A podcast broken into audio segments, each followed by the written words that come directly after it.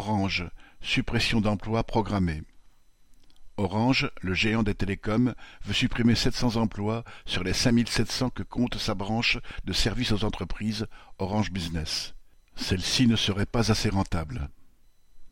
Orange n'a cessé de réduire ses effectifs. Jusque-là, c'était essentiellement en ne remplaçant pas les départs en retraite. L'entreprise usait et abusait pour cela du dispositif de temps partiel senior TPS. 42 000 postes ont ainsi disparu depuis 2010 sur l'ensemble de la société. Mais cette fois, il s'agit d'une étape supplémentaire, puisque les salariés bien loin de l'âge de la retraite devraient partir. La direction veut proposer aux syndicats un projet de rupture conventionnelle collective et, si ceux-ci ne l'acceptent pas, mettre en route un plan de départ volontaire. Ces procédures lui éviteraient de passer par un plan de sauvegarde de l'emploi, PSE, autrement dit un plan de licenciement collectif. Ces licenciements rappellent ceux effectués entre 2007 et 2010 par le PDG Didier Lombard, alors que l'entreprise s'appelait encore France Télécom.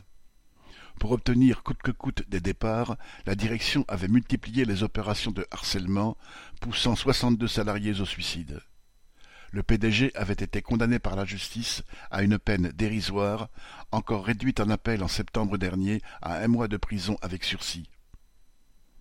Chez Orange, il manque du personnel partout, comme peuvent s'en rendre compte aussi bien les clients que les salariés de l'entreprise. Il y aurait donc du travail pour tous, et même au-delà.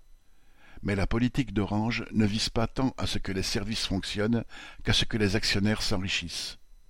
Son bénéfice net a été multiplié par trois en 2022 pour se monter à 2,62 milliards d'euros. Mais la direction veut encore plus. Daniel Mescla